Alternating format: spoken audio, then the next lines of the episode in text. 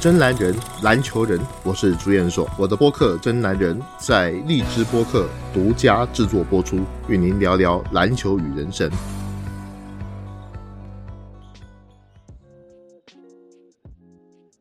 欢迎各位来到《真男人》的节目，我是朱彦硕。那么在最近啊，CBA 啊非常热闹，不是什么好事情啊。因为呢，从上次 CBA 的什么吐槽大会啊，郭艾伦跟周琦上了吐槽大会之后，一直到 CBA 年终的票选的奖项，都出了很多的争议。现在刚好也是在打季后赛了。在四月六号的时候，曾经直播的时候，跟 Helen 还有赵环宇一个篮球记者赵环宇，我们也讨论过 CBA 年度奖项的一些问题。但是呢，那个时候呢，我有说出我自己心目中奖项的这些人名啊，但是呢，我没有说出理由，没有充分的理由。那现在呢，今天这一期的我们的真爱人节目呢，应该也算是比较应景吧。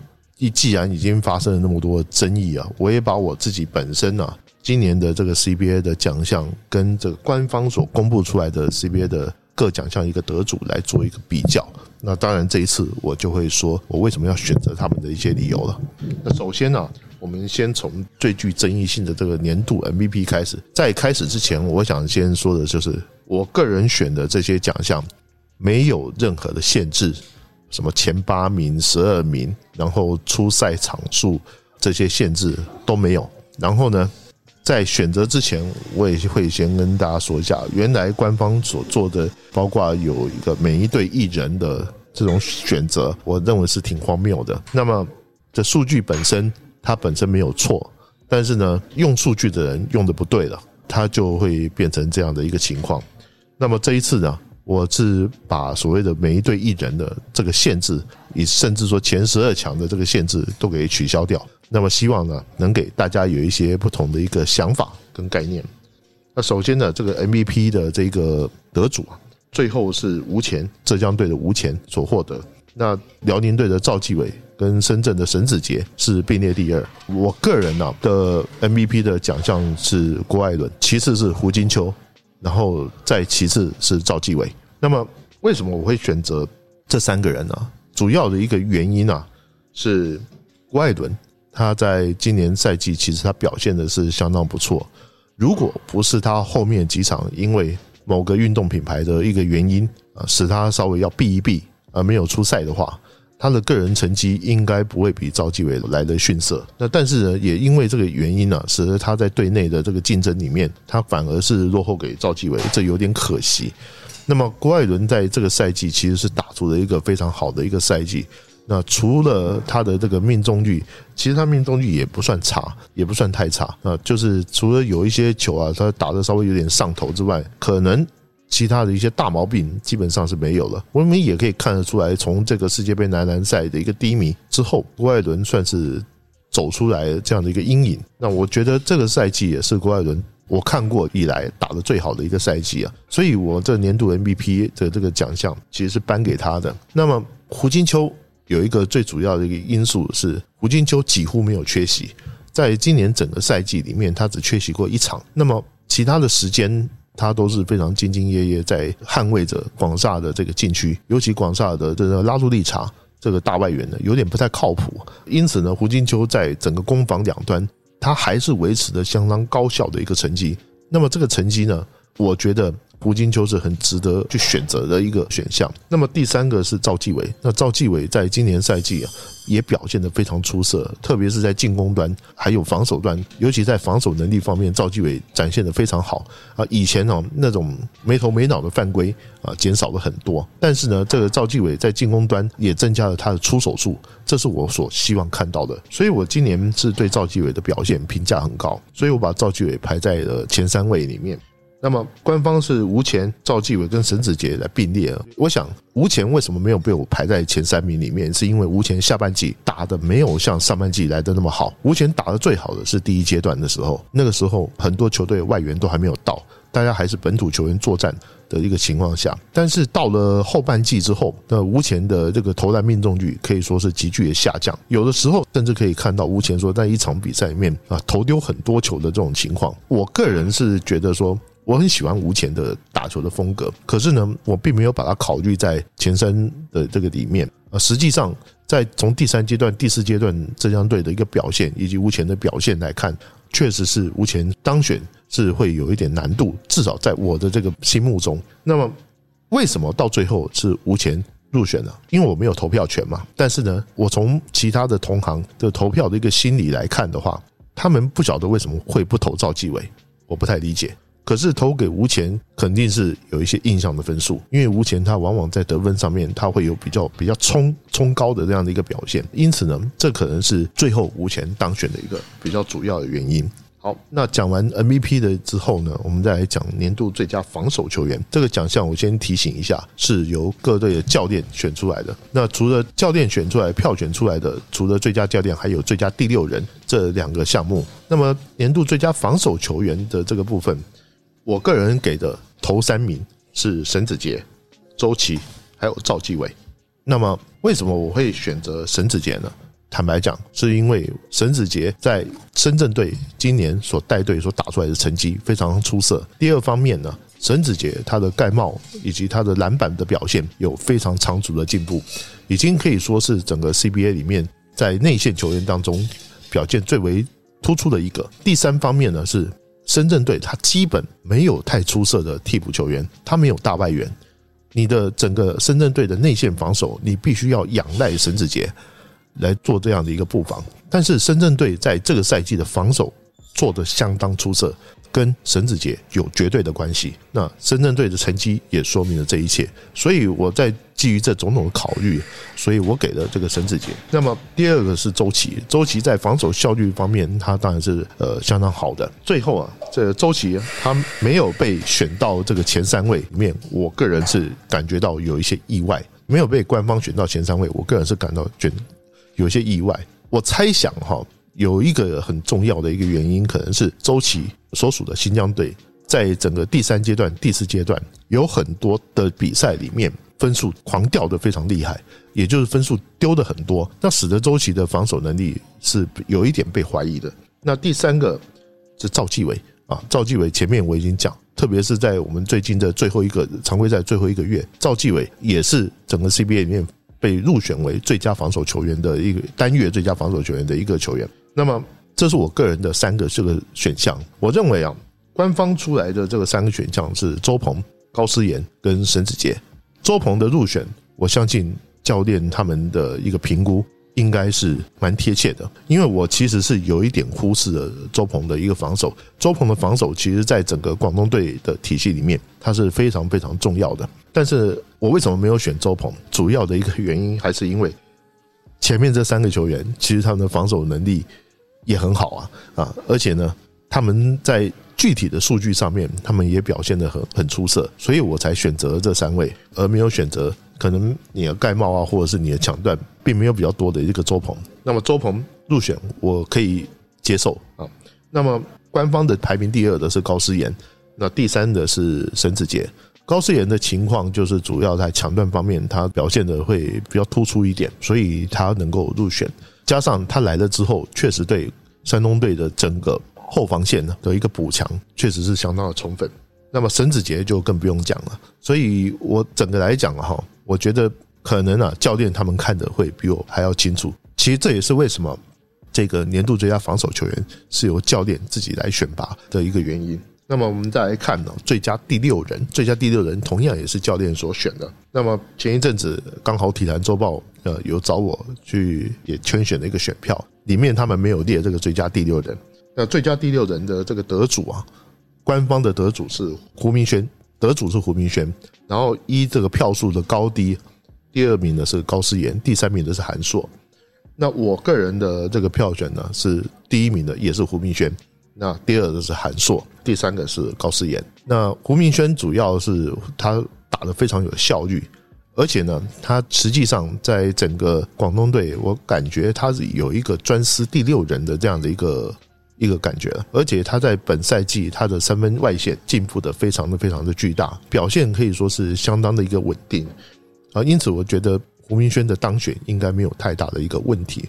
那韩硕为什么我把他排在高思妍前面？是因为韩硕他是作为一个球队的一个辅助的一个工作，那，他在板凳上面能够提供的经验啊，可以说是非常的丰富，也帮助四川队在这个赛季打出了很好的一个成绩。那高思言为什么把他排在第三呢？主要的一个原因啊，在我看来是高思言是一个假性的替补，也就是说他本来他的能力应该是可以排在先发的，但是因为先发我们知道有外援的一些因素。所以呢，你外援使用因素，你在第一节的时候就会先上哈德森，因为这样的原因，使得高思言他必须要摆在这个板凳上面。从某个角度来说，我觉得高思言他并不是能力不到这个先发级别，而是他是策略性的被摆在这个板凳上。其实高思言也有一段时间是打过首发的，那这一段时间呢，也证明了他自己本身的一个能力。不过整个大体上来讲，我的选择跟教练们的选择没有太大的一个出入。那么接下来啊，要聊的是一个争议性比较多了啊，进步最多奖。其实由于今年我们外援的人数的一个减少啊，甚至什 么质量也减少了，那么有很多的本土球员，他们所打出来的进步幅度是令人可喜的。我们先看看啊，呃，先看看官方所选出来的是高思妍啊、沈子杰还有赵延浩。那么我个人所选出来的。其实跟官方所选出来的同样是这三个人，只是排名有点不一样。我选出来的进步最多的是赵岩浩、沈子杰跟高思妍。那为什么我会选择赵岩浩？有一个非常重要的一个原因是，广厦曾经一度跌出季后赛的这个名单里面，他一度战绩胜率不到五成，尤其是在孙明辉受伤之后，赵延浩可以说是挺身而出。赵云浩给我的感觉啊，其实就好像是说他本身已经不错了，但是呢，因为孙明辉的存在，使得他原先球队领袖的那样的一个位置味道变得是比较比较淡化一点。但是赵元浩尤其在第三阶段跟第四阶段的表现，令我叹为观止啊！我用“叹为观止”这四个字来形容赵元浩的表现，你就可以知道，呃，对于赵元浩后面这赛季，不但是重新找到自我，而且整个人。还升级了一步，因此呢，他在广厦队现在的地位可以说是跟孙明辉不相上下，甚至压过了孙明辉。在第一阶段打完的时候，我认为孙明辉是有资格去竞争年度 MVP 的。但是呢，从第三阶段跟第四阶段来看起来，我看孙明辉你在队内里面都还不一定拼得过赵延浩。那赵延浩在后面的这表现实在是太好了，这也是广厦队的战绩能够回升然后回稳的一个非常重重要的一个因素。所以呢，我认为赵英浩是堪称是年度进步最多的球员。那沈子杰啊，沈子杰得分是没有进步的太多，但是他篮板进步的很多啊。这个是我觉得沈子杰他在这个赛季里面我非常激赏的一个地方。那高思言为什么我没有把他排在第一位呢？有一个重要的原因是高思言的进步是可以预期得到的，因为高思言在辽宁队的时候，你前面压着郭艾伦，压着赵继伟，你就只能打替补。那么你到山东队之后，你毫无疑问你会是后卫的第一主力，所以你在整个呃数据上的翻倍其实是可以想象的。所以如果说像高思言这种情况，就是我可以预期得到你大概会是一个什么样的一个标准，那么你打出这样的成就，我并不会觉得奇怪，因为你的上场时间整个都是增加很多。那赵延浩的情况就不一样了，赵延浩是整个他的这个打球的气质跟打球的这个部分呢。是明显的，呃，比起过去的他，有很大很大的一个进步。因此呢，我会把这个奖项投给赵元浩。但是，并不意味着说沈子杰跟志高士也没有资格去拿到这个奖项。这个奖项，我认为鼓励的成分很大。我也觉得这两位球员进步的也非常的巨大。那另外下一个奖项啊，是年度最佳新锐。在 CBA 的官方里面，年度最佳新锐它有。两个条件，第一个是这个年度最佳新锐，你必须有拿过是一年级跟二年级的，你都可以算是年度最佳新锐。那么第二个就是你必须要拿过单月最佳新锐的，你才可以投入在这个榜单里面。那这边我要稍微做点限制，我这年度最佳新锐，第一我只考虑今年第一年打 CBA 的球员。那第二个就是我也不考虑你是不是拿过单月最佳新锐。这个是我要先先说的。那官方的这个年度最佳新锐是张镇麟，麒麟最年度得主是张镇麟，然后排名第二的是麒麟，第三的是四川队的朱松伟。那我个人的年度最佳新锐是辽宁的张镇麟，然后排名第二的是林庭谦，排名第三的是祝明正。为什么会这样子排呢？我觉得首先呢，哈，就是麒麟的入选，那当然是所谓的符合官方的一个要求。如果符合官方的要求的话，我会把麒麟排在第二，然后第三的应该是林庭谦。但是我自己排的这个最佳新锐，第一的张镇麟，我相信是没有任何争议的。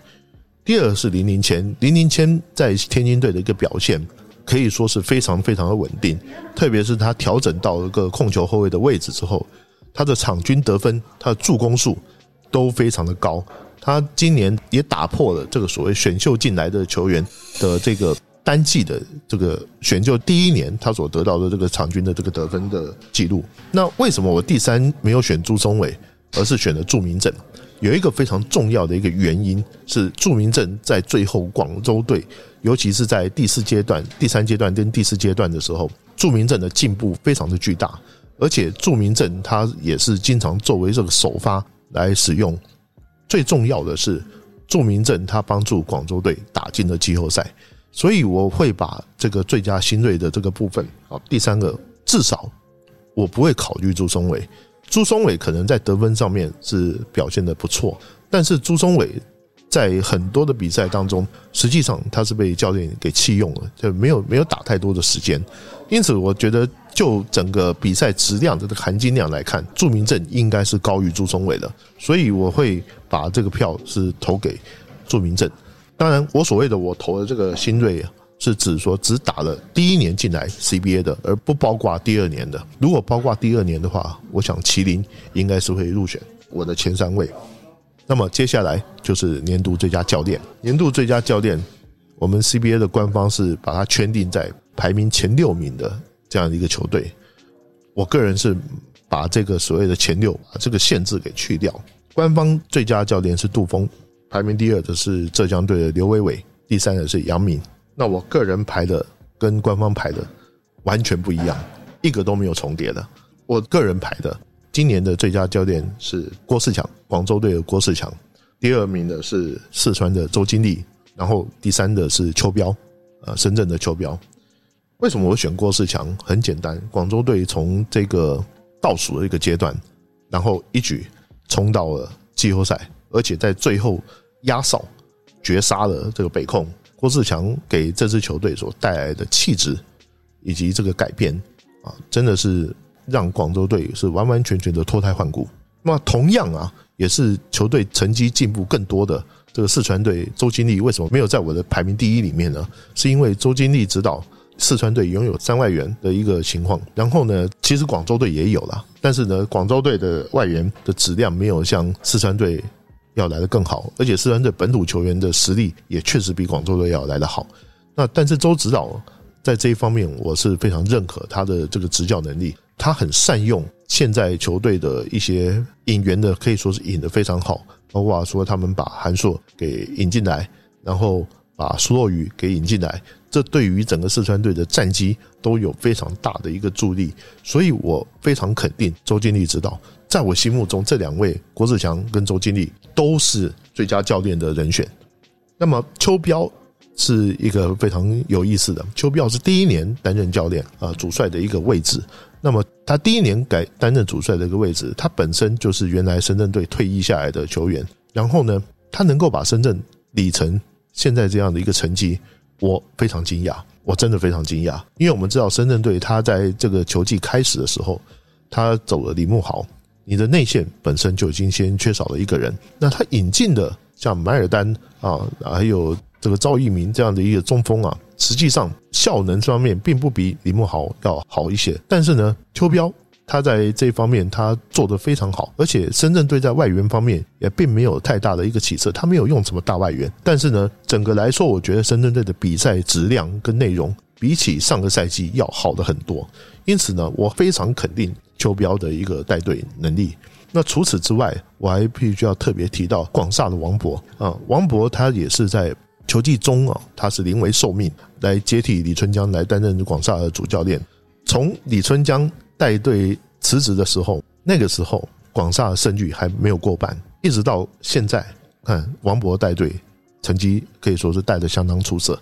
我觉得像邱彪也好，像王博也好，或者是像杨明也好，他们这种退役下来没有多久，然后去担任这个球队的主帅，他们年纪跟球员比较相近，对于球员的一些想法也比较能够了解，甚至呢会有一些比较多的进步。这个是我觉得在 CBA 里面今年看到比较好的一件事情。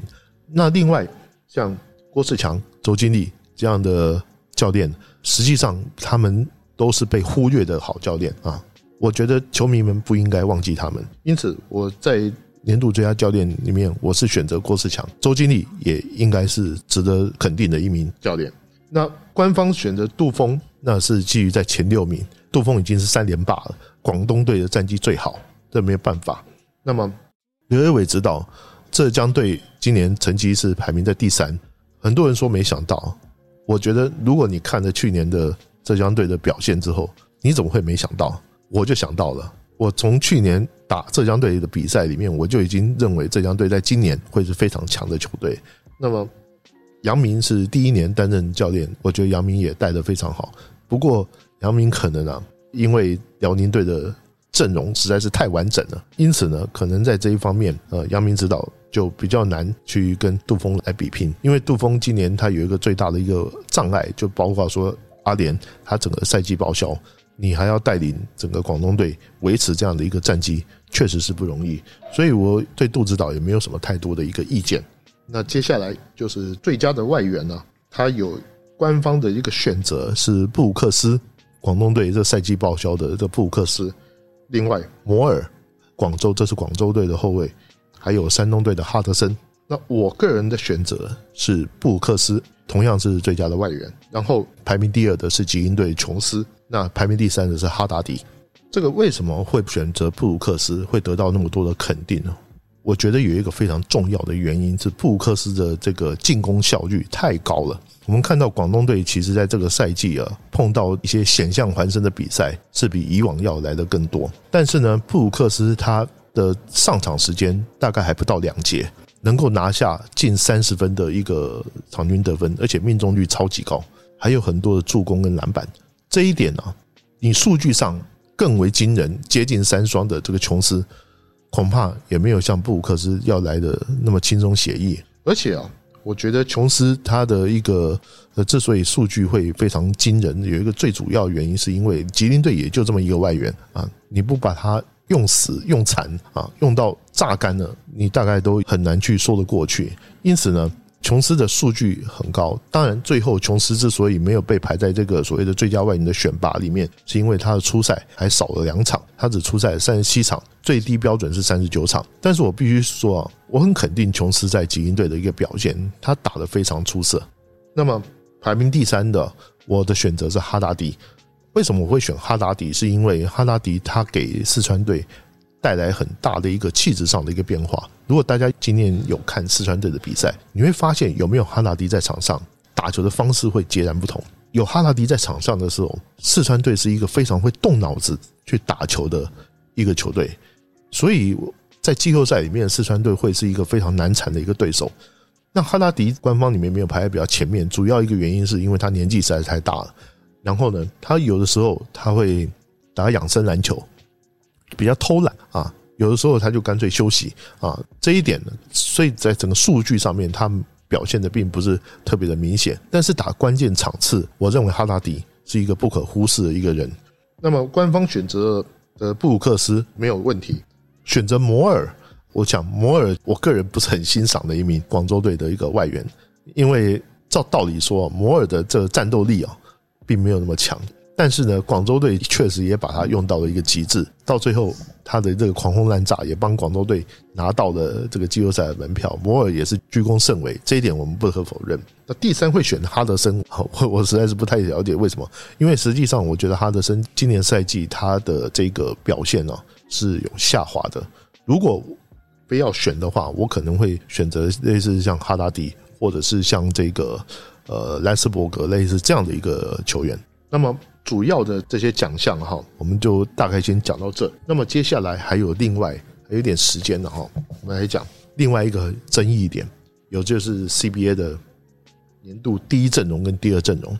我们先看看官方的第一阵容，官方的第一阵容是，呃，这边要先说一下，它是 CBA 的第一阵容、第二阵容，它是以依照三个前场、两个后场，那么官方它是有给一个名单里面，然后大家在这个名单上面选，那三个前场主要也包括前锋、两个大小前锋以及中锋，这叫前场球员，后场球员就是两个后卫。那么第一阵容里面有哪些人呢？官方的这个名单里面有沈子杰、周琦、胡金秋、赵继伟跟吴前。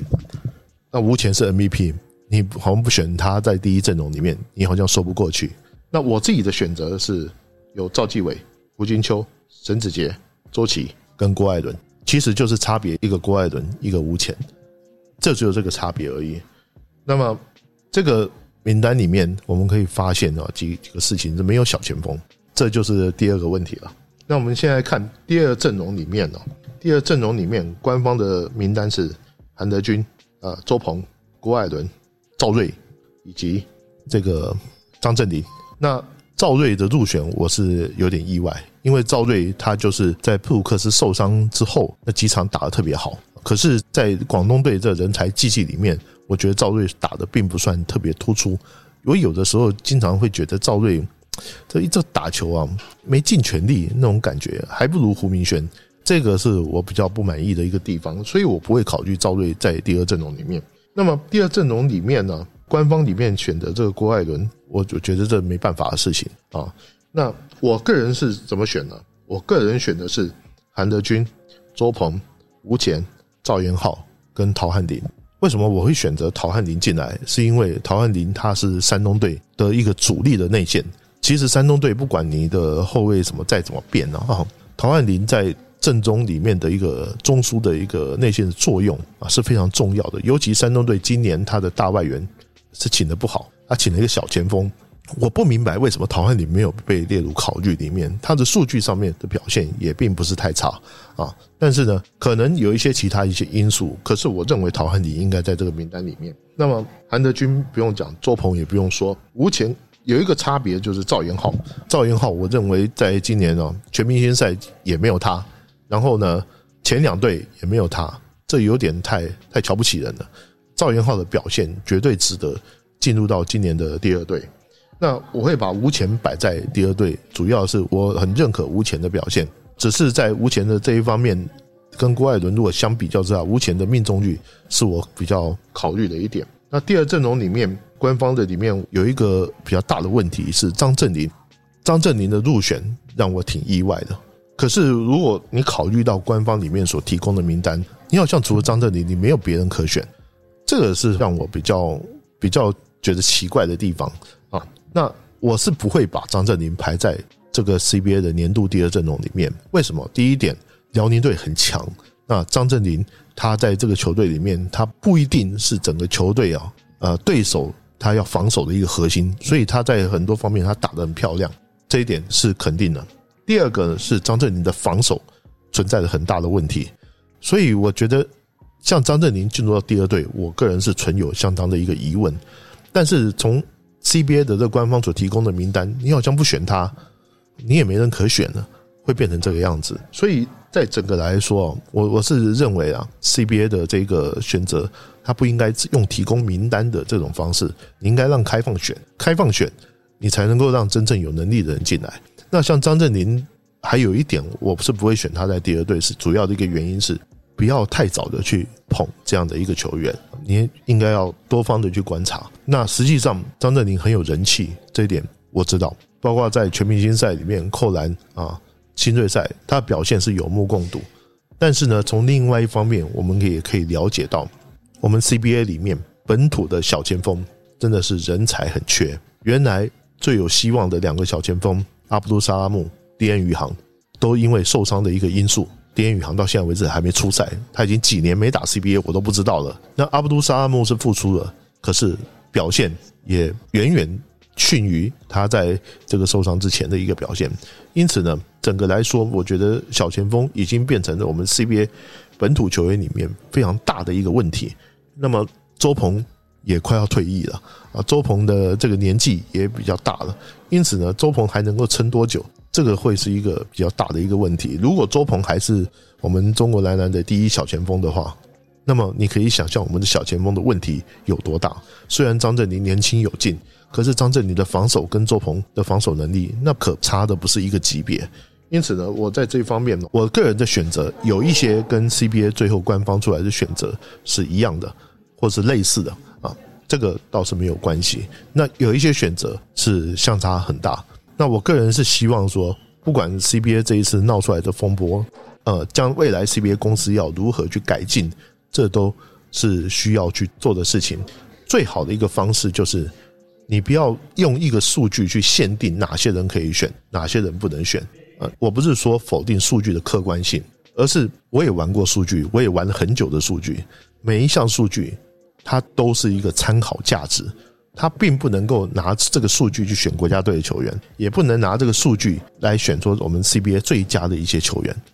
啊，你会拿这个数据去选国家队的球员吗？我想不会，你一定会考虑到很多很多的这些因素，包括你位置的适配性啊，包括你所需要的一些条件。因此呢，数据本身它就是一个辅助价值，而并不是一个绝对的一个因素。呃，很可惜的就是这一次的 CBA 的这个年度奖项这个选拔，因为用数据来圈选了一部分的人，使得像郭艾伦居然在年度 MVP 里面他是落选的，他没有连选的资格都没有。这个我觉得是比较荒唐的一件事情。那我希望说用这个数据，这一次用这个数据，我觉得很好。但是呢，用的人。你如果说没有那个自信心，说能够选择出最好的人的话，你不妨把这个选择的范围扩大一点。我相信呢，会有一个比较好的一个结果。那么今天这一期的正南人，我们就讲到这里，我们下次再见。